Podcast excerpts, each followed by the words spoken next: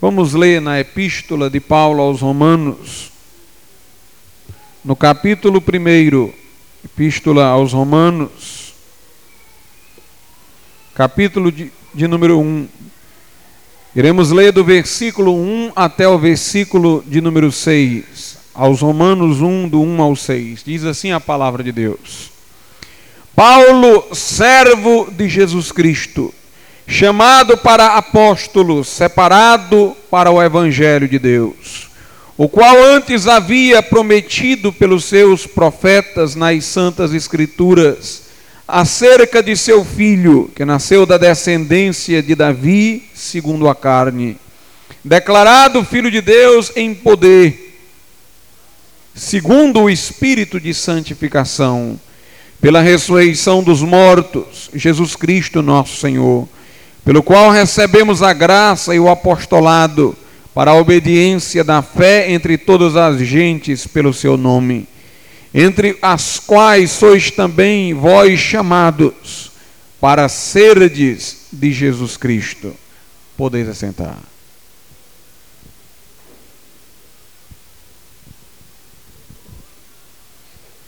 Meus amados irmãos, ouvintes da palavra de Deus, uma das doutrinas que reputamos por essenciais é a doutrina da Trindade.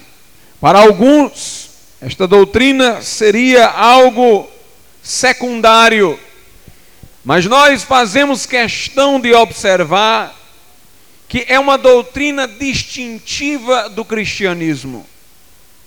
O judaísmo não crê que Deus, o único Deus, seja trino.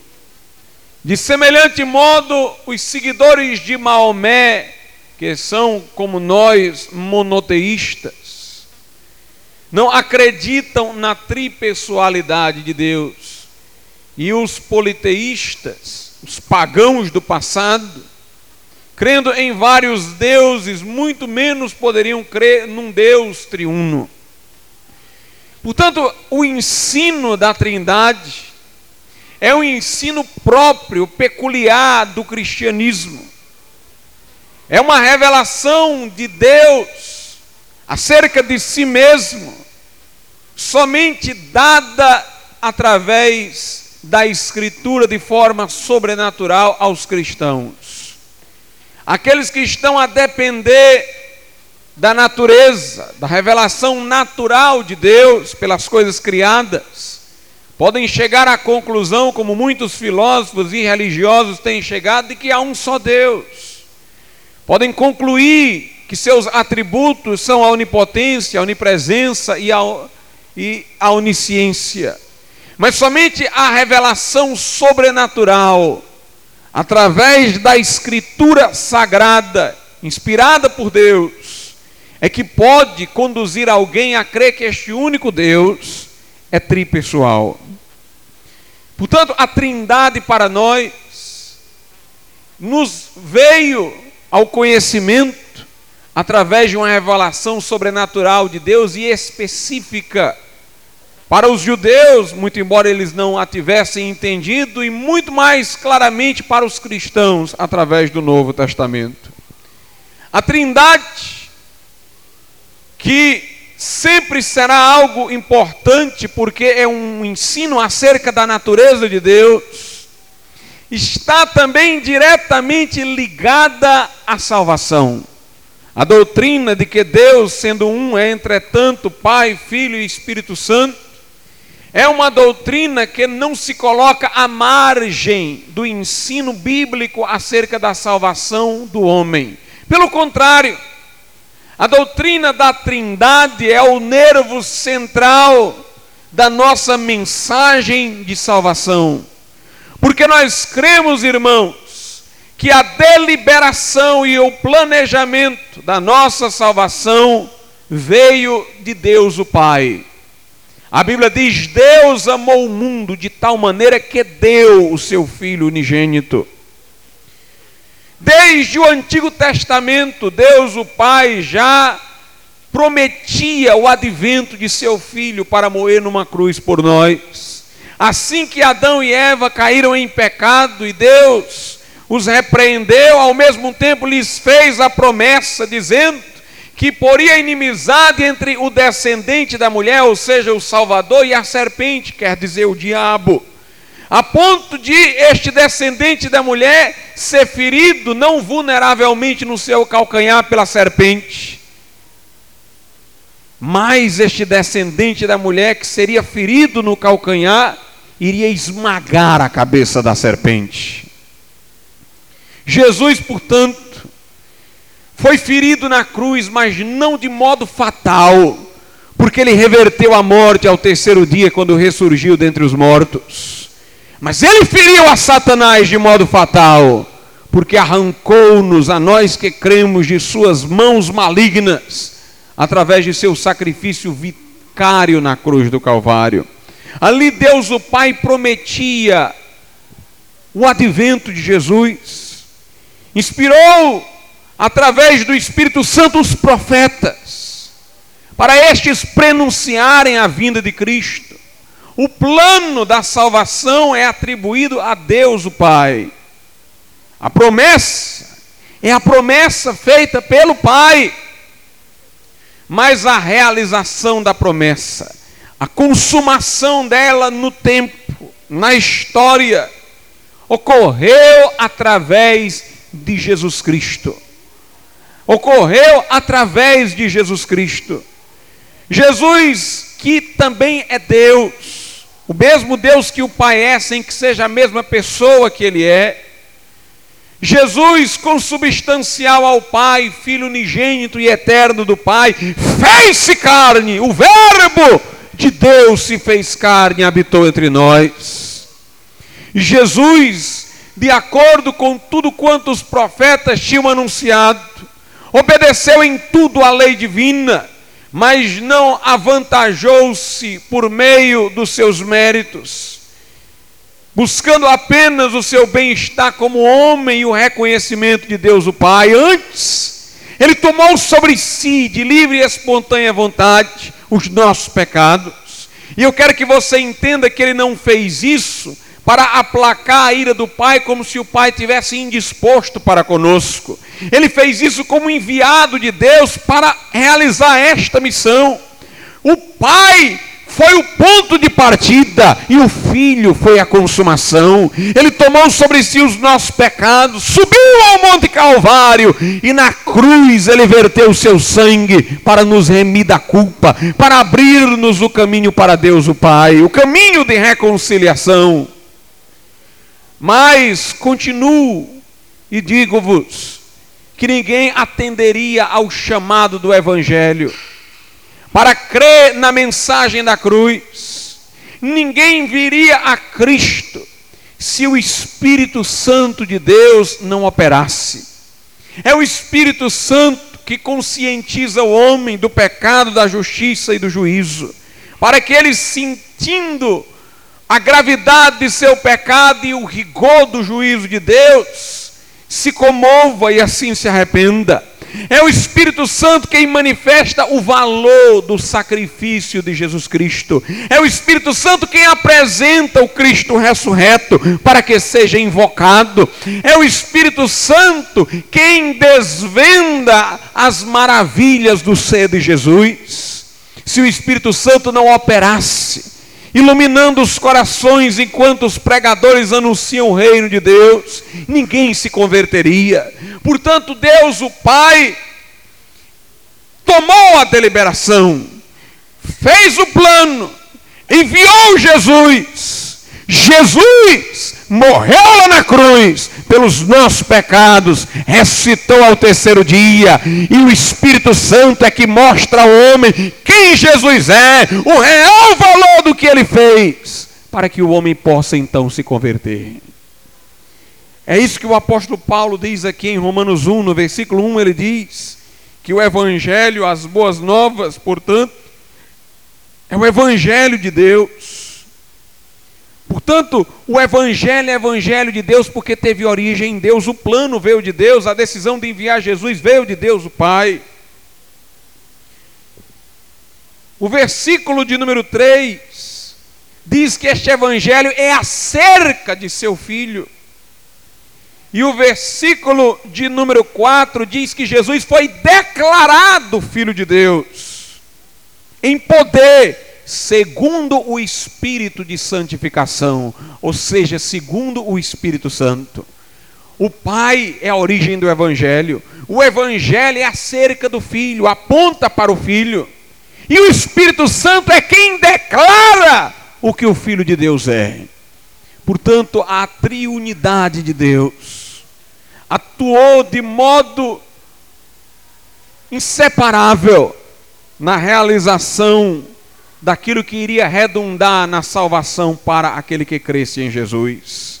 O versículo de número 2 diz: O qual antes havia prometido pelos seus profetas nas Santas Escrituras é mais uma alusão àquilo que já havia dito. No Antigo Testamento, o Pai, pelos profetas, através das Escrituras, já tinha prometido o Filho de Deus, já tinha prometido Jesus Cristo. Meus amados irmãos, o Evangelho, que significa boas novas, não é tão novo quanto parece. Os fatos do Evangelho, a morte e a ressurreição de Jesus são novos, mas a promessa era antiga. A promessa vinha sendo reiterada no tempo. Deus a fez a Adão, a fez a Abel. Deus fez esta promessa a Abraão, Isaac, Jacó. Continuou fazendo-a aos israelitas através dos profetas até que Jesus veio. E digo-vos, que nós só compreendemos sob a luz do Espírito Santo quem de fato Jesus é, quando nós o inserimos no contexto das Escrituras. Meus irmãos, sem as Escrituras, as pessoas veriam a morte de Jesus como a morte de um religioso. Sem as Escrituras, a ressurreição de Jesus não seria crida como fato histórico mas muitos teriam aquilo como uma mera ilusão de ótica. Mas a coincidência dos fatos testemunhados com os prenúncios do Antigo Testamento evidenciam que de fato Jesus era quem dizia ser. Ele cumpriu as promessas, a Bíblia diz: tantas quantas sejam, as promessas de Deus têm em Cristo o sim, e por Ele é o amém. A Bíblia dizia que o Messias seria da descendência de Davi. A Bíblia dizia que ele nasceria em Belém.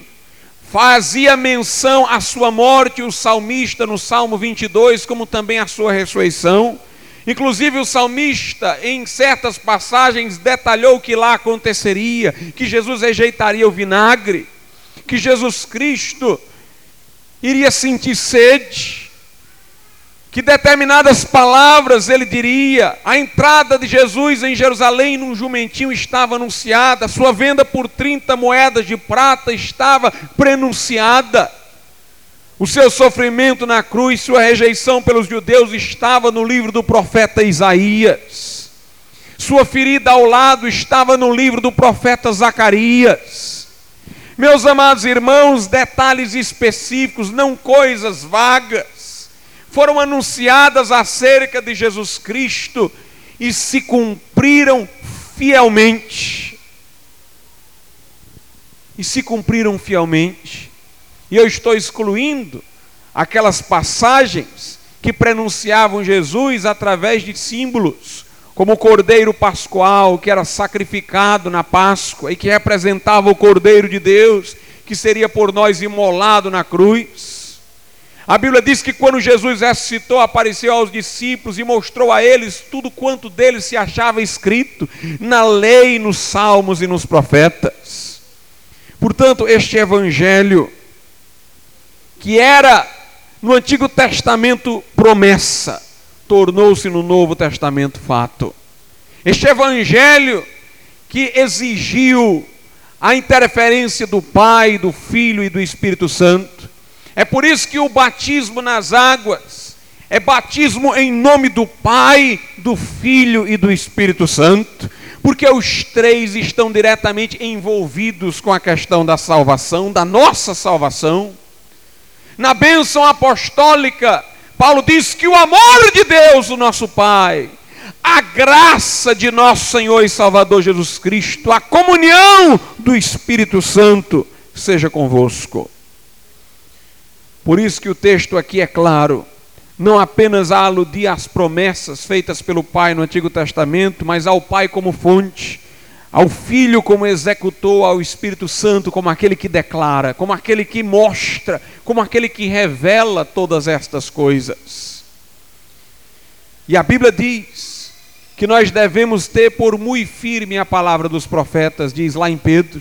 Uma tradução mais exata seria essa que nós devemos ter a palavra dos profetas como tendo se mostrado firme, porque Jesus cumpriu-a plenamente, cumpriu-a integralmente. E aí Pedro diz: vocês fazem bem em estar atentos a esta palavra, porque ela é como uma tocha em lugar escuro que alumia até que a estrela da alva brilhe nos vossos corações. Portanto, irmãos, nós vemos aqui que além da Trindade está diretamente ligada à nossa salvação, ou seja, o Pai, o Filho e o Espírito Santo, as Escrituras também estão. Uma pessoa que rejeita as Escrituras está rejeitando a fonte de luz da salvação. Por isso nós ensinamos acerca das Escrituras a sua infalibilidade. Não é o Papa que é infalível, são as Escrituras que são infalíveis. Essa Escritura é inerrante, essa Escritura é inspirada por Deus, ela é a revelação de Deus, não apenas contém, mas é a palavra de Deus.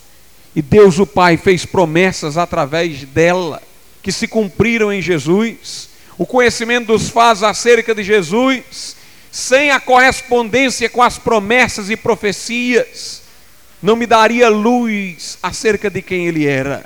Mas é a correspondência, é a iluminação do Espírito Santo que a tudo clareia para que possamos compreender, como disse Paulo, o mistério do Evangelho. Este Evangelho, irmãos, é motivo de alegria. O próprio significado da palavra Evangelho, boas novas, sugere alegria. A Bíblia diz, quando Jesus nasceu, que havia se cumprido as promessas que diziam que no lugar tenebroso havia brilhado uma grande luz. Os anjos cantavam no céu: Glória a Deus nas alturas. Paz na terra a quem ele quer bem os pastores que souberam do nascimento de Jesus e foram ver o menino, saíram, diz a Bíblia, louvando e glorificando a Deus. Veja como esta mensagem é gloriosa. Em primeiro lugar, ela envolve o Deus Trino, porque o Pai deliberou, o Filho executou e o Espírito Santo declara. Esta mensagem, que de certo modo é nova, é também antiga porque foi prenunciada e prometida e confirmada nos tempos, foi registrada num livro que mereceu a inspiração de Deus, que é a própria revelação de Deus. Quando Jesus nasceu, os anjos se empolgaram, porque diz a Bíblia que os anjos desejariam pregar este evangelho. Os anjos queriam poder ser os anunciadores do Evangelho, mas Deus deu esse privilégio aos homens. Mas os anjos glorificaram a Deus naquele dia. Os pastores, homens simplórios, que entenderam o Evangelho, que entenderam o que estava acontecendo em Belém, saíram com grande júbilo e meus amados irmãos, não pode ser diferente hoje. Se o Evangelho não lhe comove o coração, se a mensagem acerca de Jesus não agita as águas da sua alma, não aquece a sua vida espiritual, então você não conhece o Evangelho. Paulo disse: Eu não me envergonho do Evangelho, porque é o poder de Deus para a salvação de todo aquele que crê Paulo diz que esta mensagem é loucura para os que perecem, mas para nós que somos salvos, é o poder de Deus e a sabedoria de Deus. Meus irmãos, não há mensagem mais gloriosa do que essa. Não há mensagem mais gloriosa do que essa. Não há outro evangelho. Paulo disse: ainda que o anjo vos anuncie outro evangelho além deste, seja anátema, seja amaldiçoado. Só existe este evangelho, estas boas novas que devem trazer ao nosso coração grande alegria. Deus interferiu na história, Deus fez um plano, Deus executou esse plano, Deus ilumina nossa mente limitada para que possamos enxergar a beleza de tudo isso. O versículo de número 6 diz que nós somos chamados através do Evangelho para sermos de Jesus Cristo, que nós fomos chamados através do Evangelho para sermos de Jesus Cristo. Meus amados irmãos, eu estava dizendo há pouco que o Espírito Santo, Espírito de santificação, é que declara Jesus Filho de Deus. Isso quer dizer que é o Espírito Santo que mostra quem é Jesus. E ele convida-nos a olhar para o Jesus que ele está nos mostrando. Há muitas pessoas olhando para um Jesus imaginário, mal representado em imagens esculpidas. Há alguns que estão olhando para um Jesus concebido pela imaginação. Há alguns que estão olhando para um Jesus de cinemas, da religião A, da religião B, mas é preciso olhar para o Jesus que o Espírito Santo mostra porque este é o Jesus real. É o Jesus que é segundo as Escrituras, é o Verbo que se fez carne. O Espírito Santo, irmãos, é quem nos mostra pela Escritura o verdadeiro Cristo.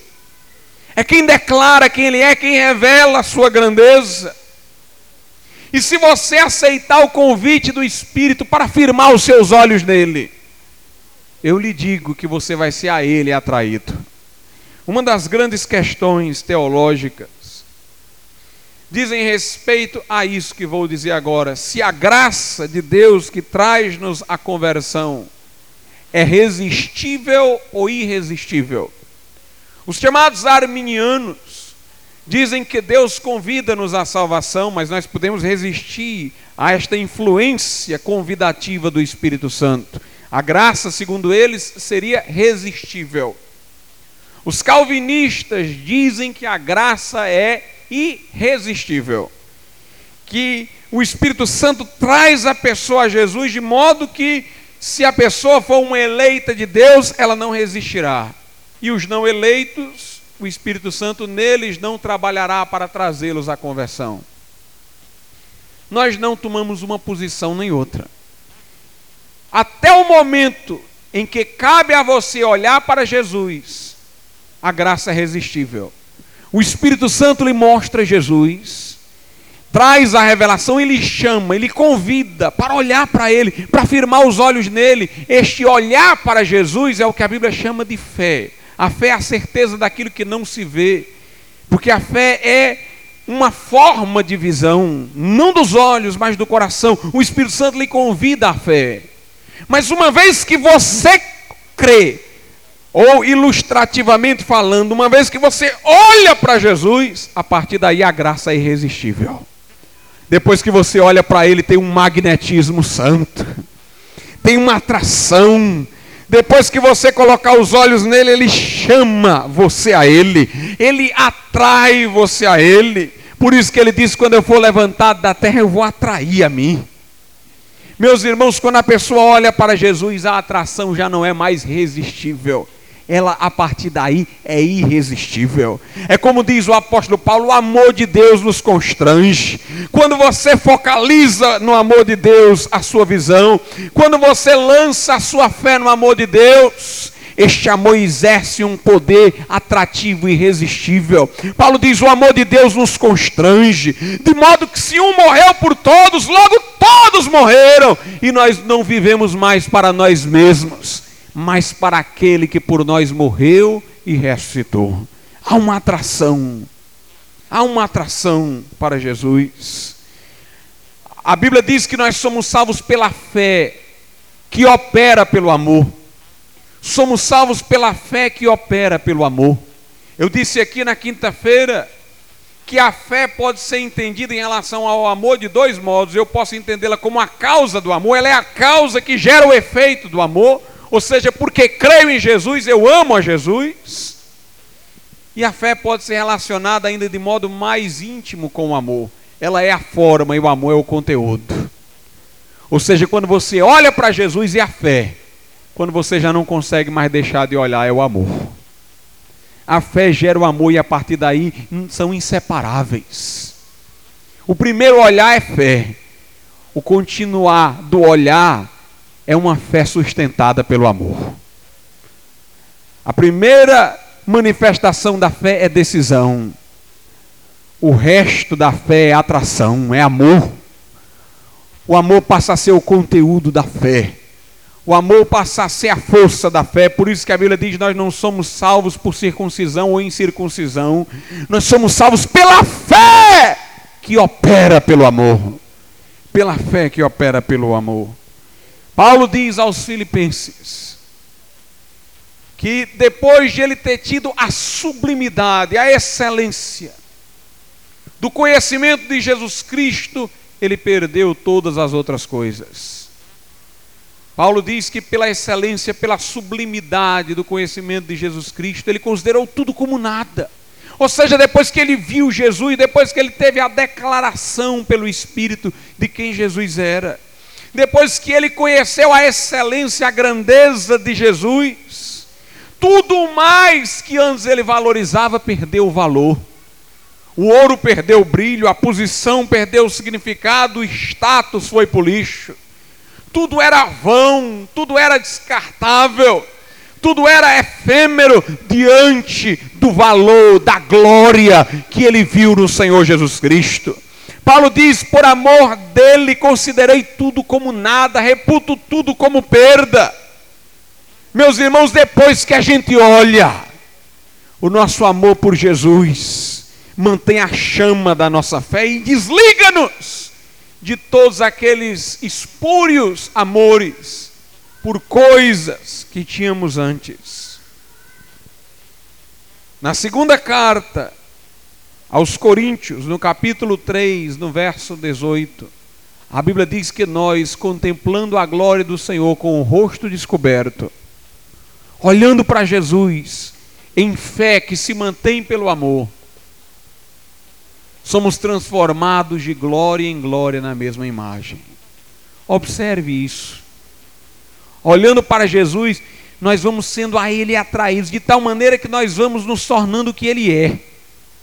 Eu ouso dizer, conforme a Bíblia, que ao olhar para Jesus somos atraídos tão fortemente a Ele que nos unimos com Ele. A Bíblia diz que quem se une ao Senhor se torna um só espírito com Ele. O crente não é apenas transformado na imagem de Jesus, ele é transformado em Jesus. Como diz a Bíblia, aquele que está em Cristo foi atraído de maneira tão profunda que se ligou a Cristo. É como o ferro que faz é, que gruda no imã. É como o imã que faz o ferro grudar em si. O crente, irmãos, grudou em Jesus, se misturou espiritualmente com Jesus, tornou-se um com Ele. O crente está em Cristo e, portanto, é nova criatura, está sendo modelada a imagem de Cristo. As coisas velhas já passaram, eis que tudo se fez novo. A Bíblia diz: nenhuma condenação há para os que estão em Cristo Jesus. O crente está em Cristo como ferro atado ao imã, fortemente ligado ao imã, o crente está lá, enxertado em Cristo. Por isso que a Bíblia diz que nós somos membros de Cristo. Por isso que a Bíblia diz que Ele é o nosso cabeça e nós somos o corpo. Por isso que a Bíblia diz que Ele é a pedra e nós somos o edifício. Por isso que a Bíblia diz que Ele é a videira e nós somos os ramos. Estamos ligados a Ele, vitalmente ligados a Ele. Enquanto nós o contemplamos, nós somos transformados, nós estamos nos unindo a Ele intimamente, estamos nos tornando o que Ele é, como Ele é, somos transformados de glória em glória na mesma imagem. Mas note o que a Bíblia diz: contemplando a glória do Senhor. Meus irmãos, sem o Espírito Santo ninguém vê a glória de Cristo. Sem o Espírito Santo, Jesus é o carpinteiro. Sem o Espírito Santo, Jesus da cruz é aquele que não podia salvar-se nem a si próprio, quanto mais aos homens, como diziam os blasfemos.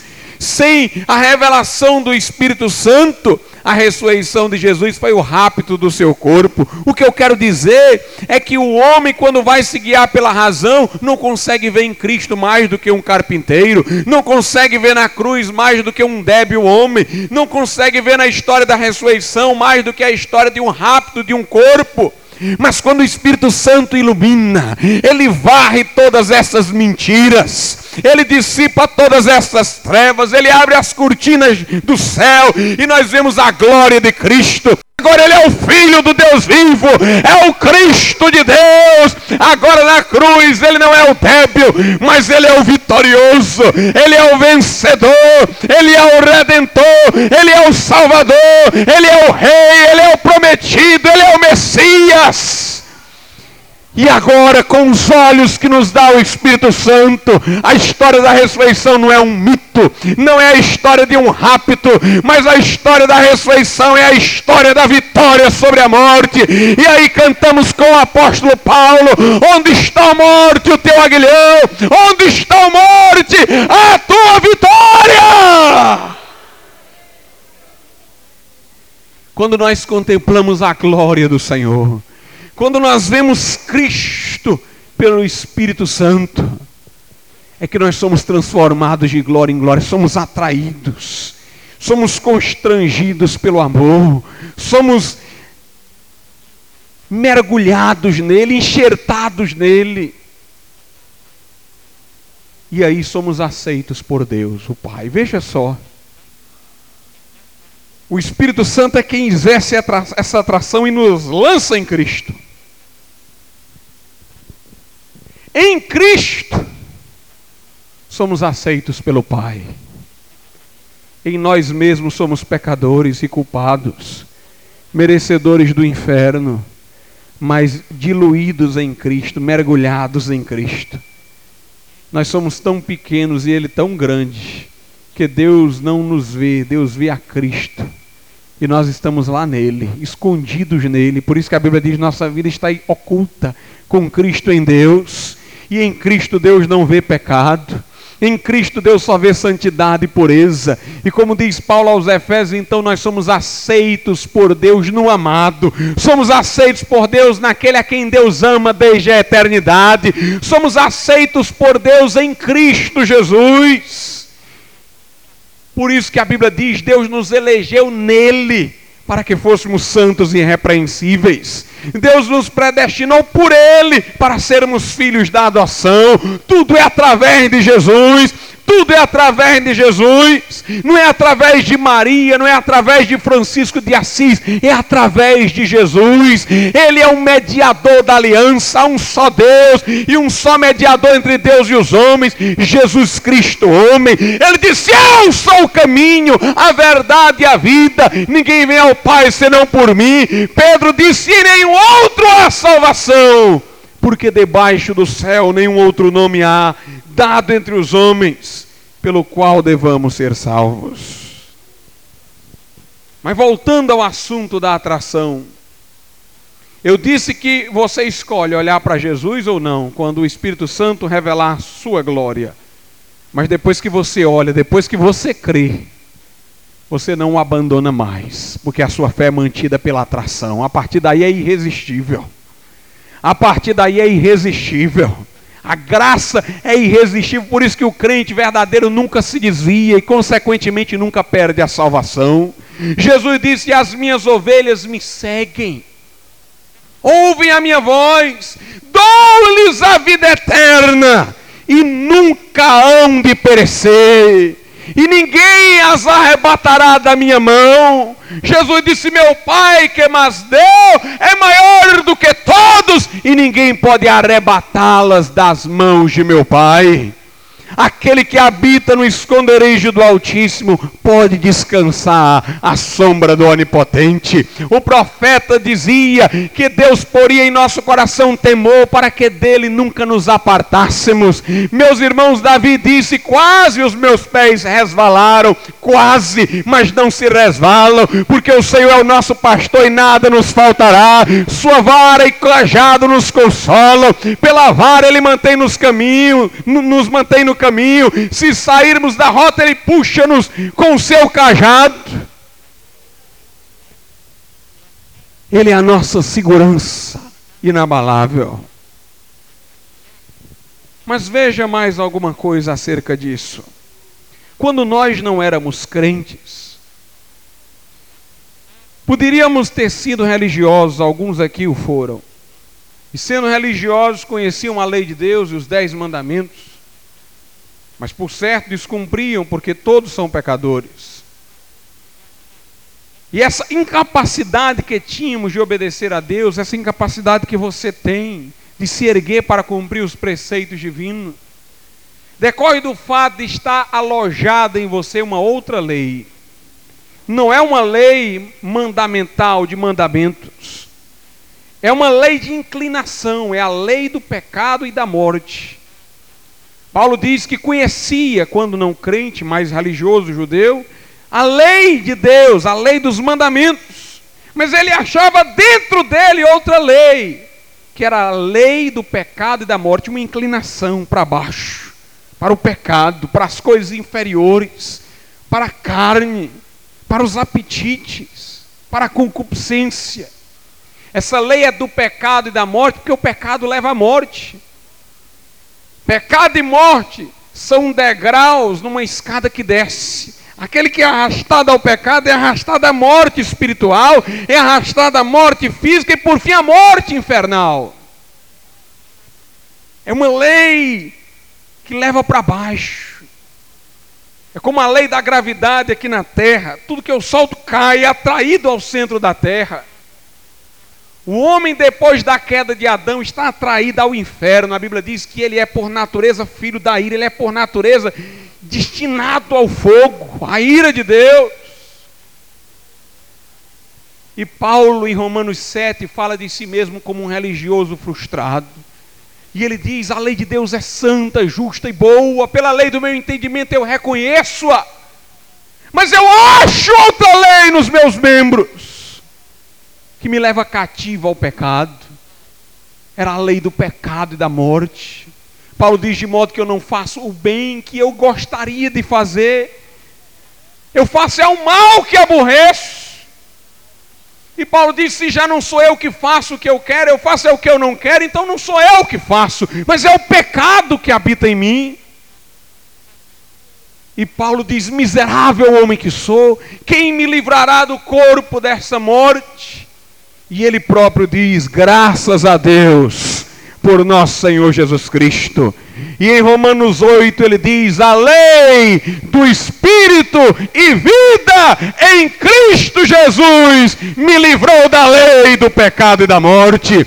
Quando nós olhamos para Jesus, somos atraídos a Ele, unidos a Ele, e nele uma nova lei se implanta em nós. Uma nova lei vem para o nosso coração, mais forte, mais poderosa do que a lei do pecado e da morte. É a lei do Espírito e vida vida que está em Cristo Jesus. Agora nós temos uma inclinação espiritual para vencer a inclinação carnal, e essa inclinação espiritual ela faz-nos ascender. A escada agora é para cima, é espírito e vida, é espírito e vida. Dessa inclinação espiritual, nós obtemos a vida eterna, obtemos vida e vida com abundância. Submeteremos-nos à morte se Jesus não vier antes, mas na ressurreição triunfaremos sobre ela.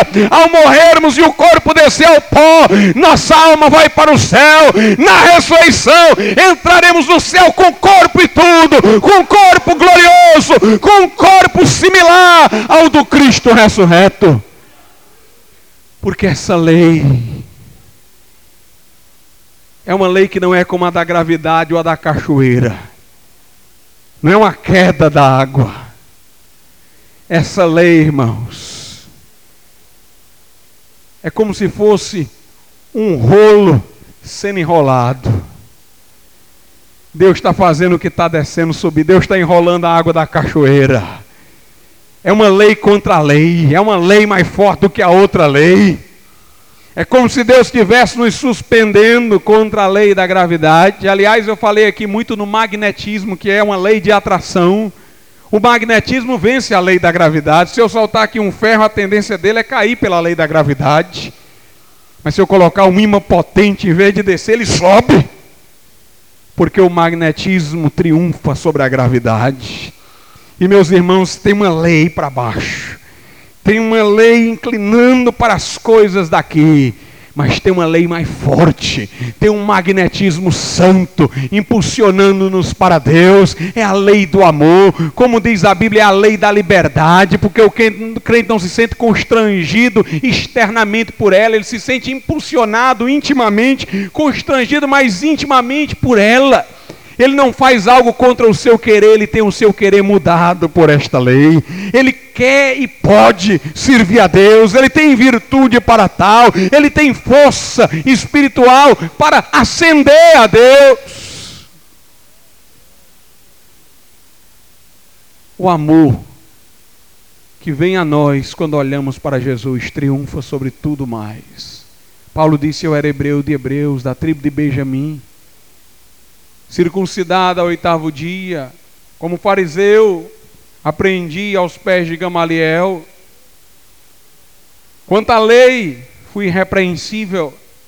Paulo disse: alguém tinha do que se gloriar na carne, ou seja, na posição, muito mais eu.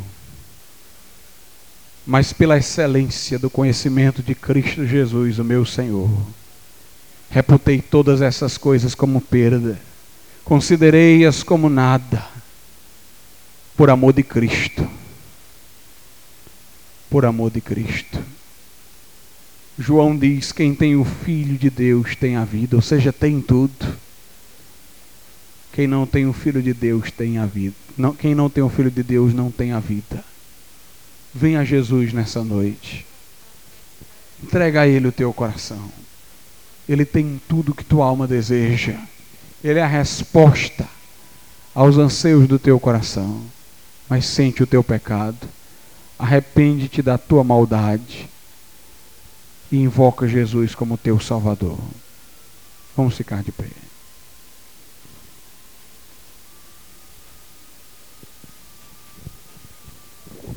Convido o irmão Fabiano para vir aqui à frente nesse momento.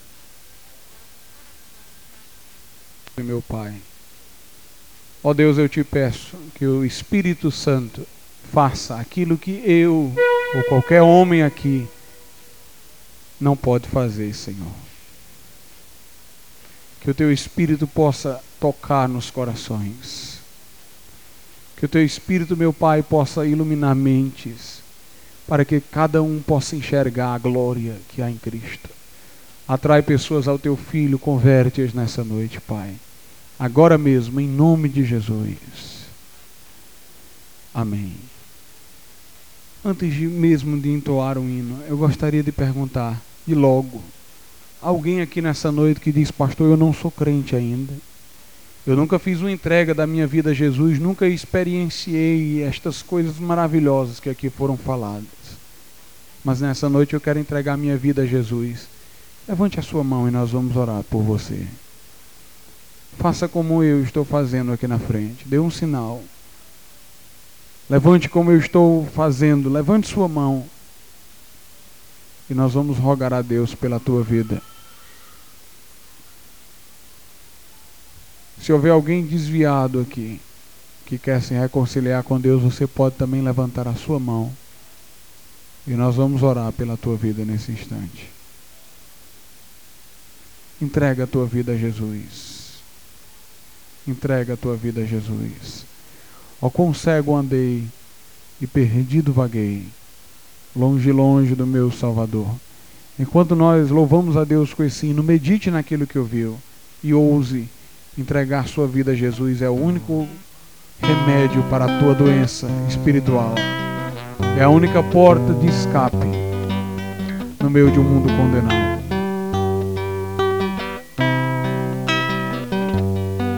Oh, quão cego andei e perdido vaguei, longe, longe do meu Salvador.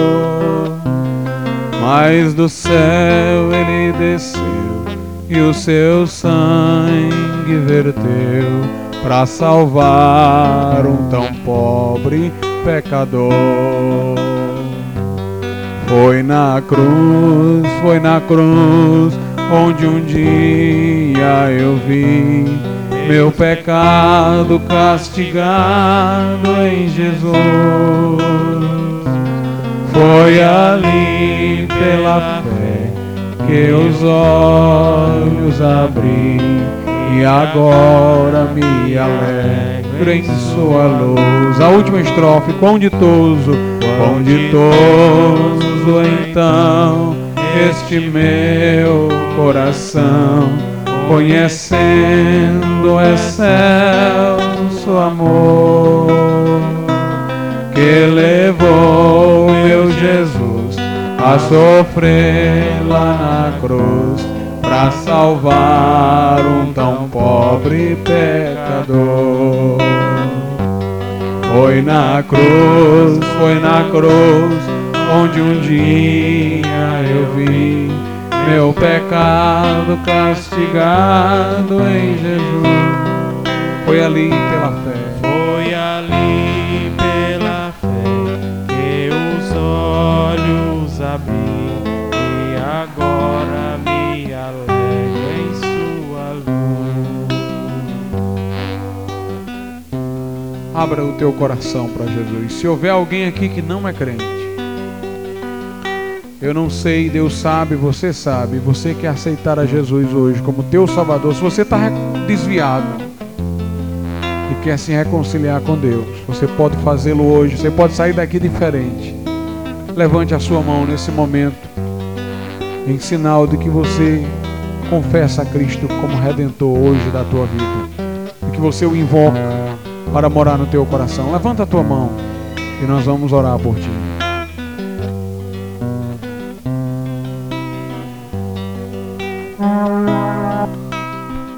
Podeis assentar.